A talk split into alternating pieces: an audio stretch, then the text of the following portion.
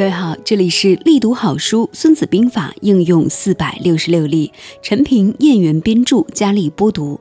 今天来分享的是《孙子兵法》应用四百六十六例当中总结出的第十八计，以利诱敌，太公钓鱼。出自原文：驱诸侯者利，利而诱之。要使各国诸侯归附，就要用小利去引诱他；对于贪利的敌人，要用小利来去引诱他。《孙子兵法》当中提及到的利，大致可以分为两种，一种呢是敌我交战中利害的利，比如说有利的战机形势对我有利，我就与之交锋；对我不利，我就不交锋。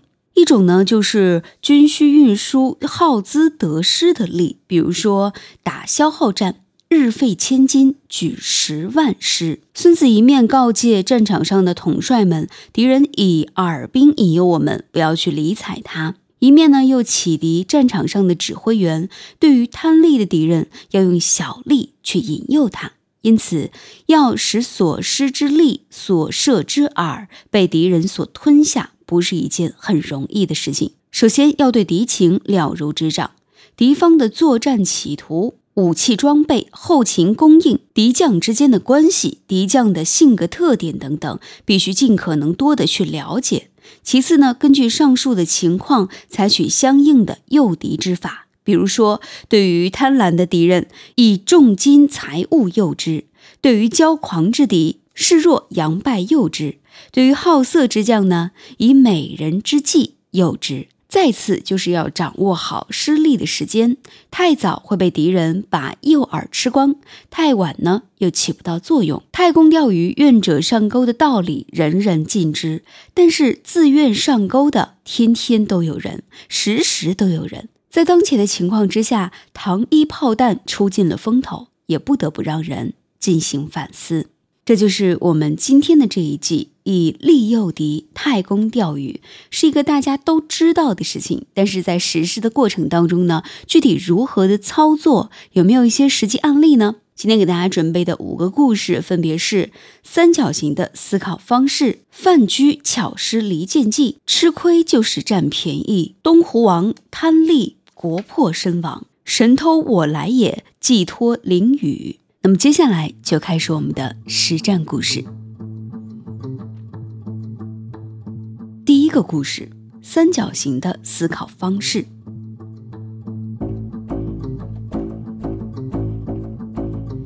日本的平内寿夫是一位杰出的企业家。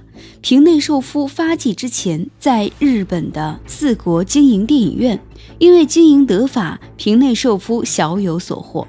于是他便想要扩大自己的经营，在这个时候，自由船公司想要廉价的出售自己的造船厂。平内寿夫在朋友的劝告之下，买下了这个造船厂，创办了来岛船屋。平内寿夫对于造船业并不内行，开始的时候，船屋入不敷出。平内寿夫思来想去，觉得要发展自己的船屋，还必须把目光对准附近的渔民。这些渔民的渔船很陈旧，只能在近海捞捕。如果能造出一些强马力的渔船，到深海去捕捞，捕捞量就会极大的提高。这是渔民们所希望的。但是渔民们手中没有钱，不可能购买平内寿夫所设想的那种强马力的渔船。平内寿夫想到了分期付款。渔民们先去驾船捕鱼，卖掉鱼之后，用赚来的钱分若干次付款。平内寿夫很快就发现，即使是这样，渔民们对于购买一条价格昂贵的渔船也是有所困难的。因此，必须想方设法把渔船的售价降到最低。最后，平内寿夫想到了，应该先制造出一只样品船。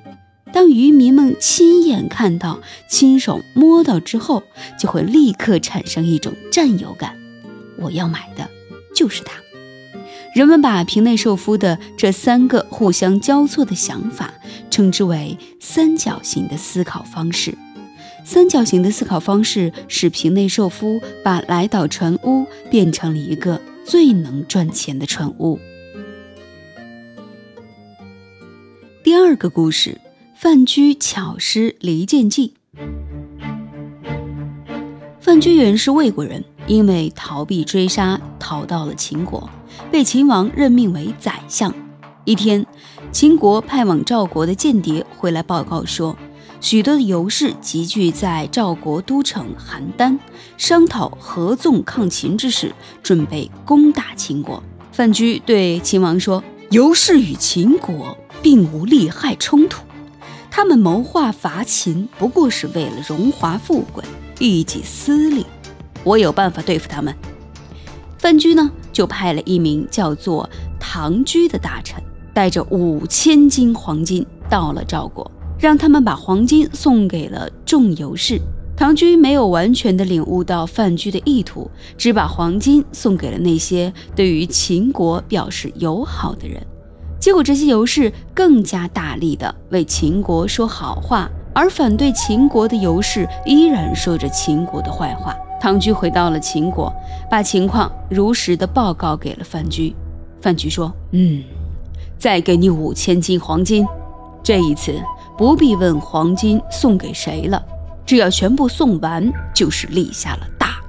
唐雎回到了赵国，请众游士到自己所居之处饮酒作乐，然后以重金相赠。五千斤黄金只送出去一半，游士们就开始争斗不止。黄金送完，攻秦之举也就无人响应了。秦王问范雎。你是怎么知道黄金送去，攻秦之举不战自灭呢？范雎笑着为秦王打了一个比方，他说：“的宫中养着几只狗，现在有的在打盹，有的站着，有的乱跑，那是因为他们彼此之间没有利害冲突，因此各行其事。如果扔给他们一块骨头，他们就会为争夺骨头。”而咬成一团。我让唐雎把黄金赠给那些人，就是这个缘故啊。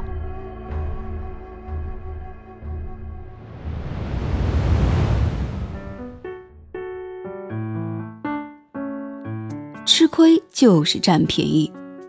日本有一家名为月路的咖啡厅，位于一个地下铁路车站的附近，距闹市区很远。而且附近呢也没有什么有名的商厦，但是咖啡厅的生意却十分的火爆。咖啡厅只有八十个座位，进出的客人每天却高达一千至一千两百人。原来，一般的咖啡厅菜肴的成本都在百分之二十到百分之二十五之间，月露咖啡厅的成本则为百分之五十。在廉价售出的同时，月露咖啡厅还拥有一流的设备和为顾客提供一流的服务。谁不愿意在物美价廉、舒适愉快的餐厅里饱食一顿呢？无独有偶，欧洲有一位有钱的阔老，十分喜欢收藏古董。他所拥有的许多珍贵古玩令同行们嫉妒。阔老收集古董的诀窍是什么呢？阔老。有两个古董宝藏，一号库和二号库。一号库收藏的都是赝品，二号库收藏的才是真品。阔老和古董商的关系是十分融洽的。每当古董商获得了一个新的古董带来给阔老欣赏的时候，阔老就会全部都买下，而且从来不讨价还价。古董商自然知道自己带来的古董并非全都是真品，而且也知道阔老并非不识货，因此古董商们得到真正的宝物之后，都十分乐意拿来卖给阔老。这就是阔老拥有大量罕见珍贵古董的原因。咖啡店的老板和欧洲阔佬吃亏了没有？吃亏了，可是他们又大大的占了便宜。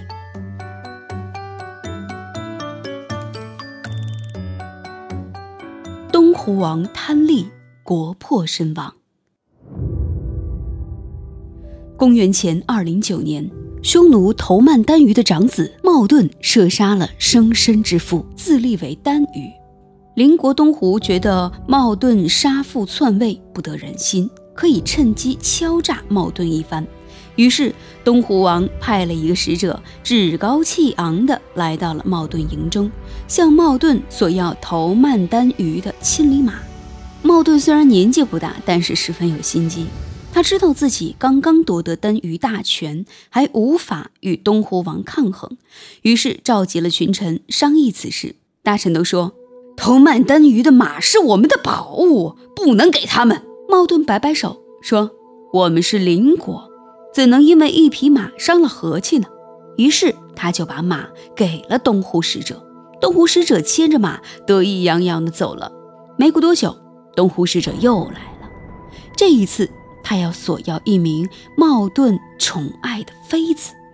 茂顿又召集群臣商议，群臣愤然了，他们大骂东湖王，请求茂顿出兵讨伐。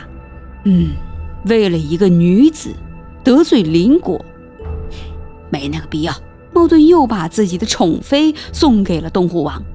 东湖王见茂顿要什么给什么，以为茂顿好欺负，于是得寸进尺，第三次派使者来到了匈奴，向茂顿索要匈奴的一片土地。这片土地在两国之间无人居住，足有一千里。那是一块废弃的土地，无所谓。有的大臣说。土地是国家的命根子，怎能轻易送给他人？左右与我拿下！茂顿当即命令把东湖使者绑起来，还把那些说将土地让与他人的大臣一并杀掉，率领倾国之兵杀奔东湖。自得了宝马美人之后，东湖王就认为茂顿是软弱无能，因此对于匈奴是毫无的防范。茂顿率大兵杀来，东湖王仓促应战，一败而不可收拾。茂顿率兵穷追猛打，杀了东湖王，削了夺宝马、夺宠妾的耻辱，还把大批的东湖百姓和众多的牲畜掠夺回国。东湖王贪利忘义，国破身亡，成为后人的笑柄。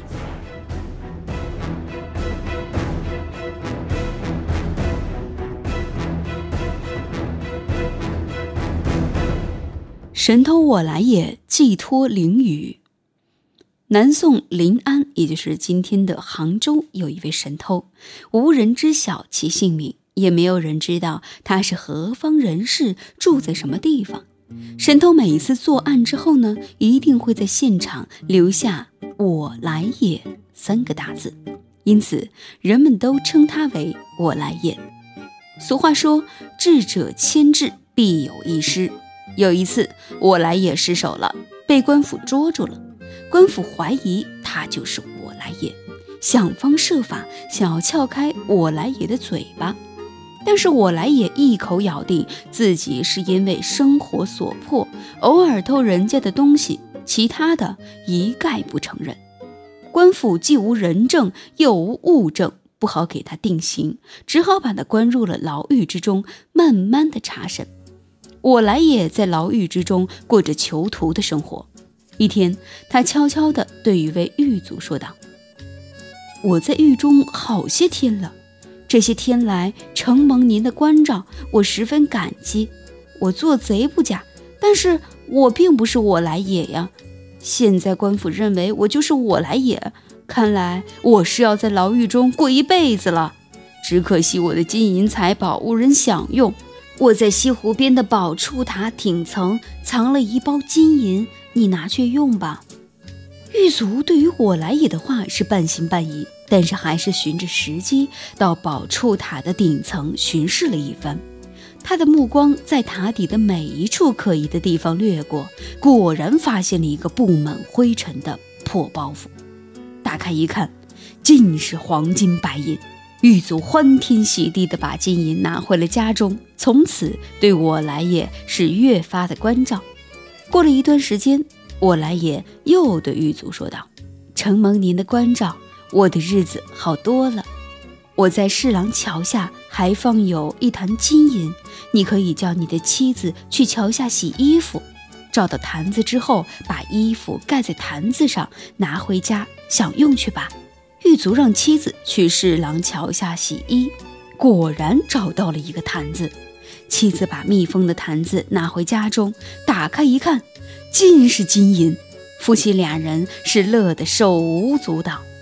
又过了一些日子，一天晚上，恰逢狱卒值班，我来也对狱卒说：“现在已经是二更时分了，人人都睡着了，我家中有些事情还没有料理，我想回去一趟。四更时分一定准时回来，绝不连累你。”狱卒得了我来也的许多金银，也不好意思拒绝，只好打开我来也身上的刑具，放我来也出去。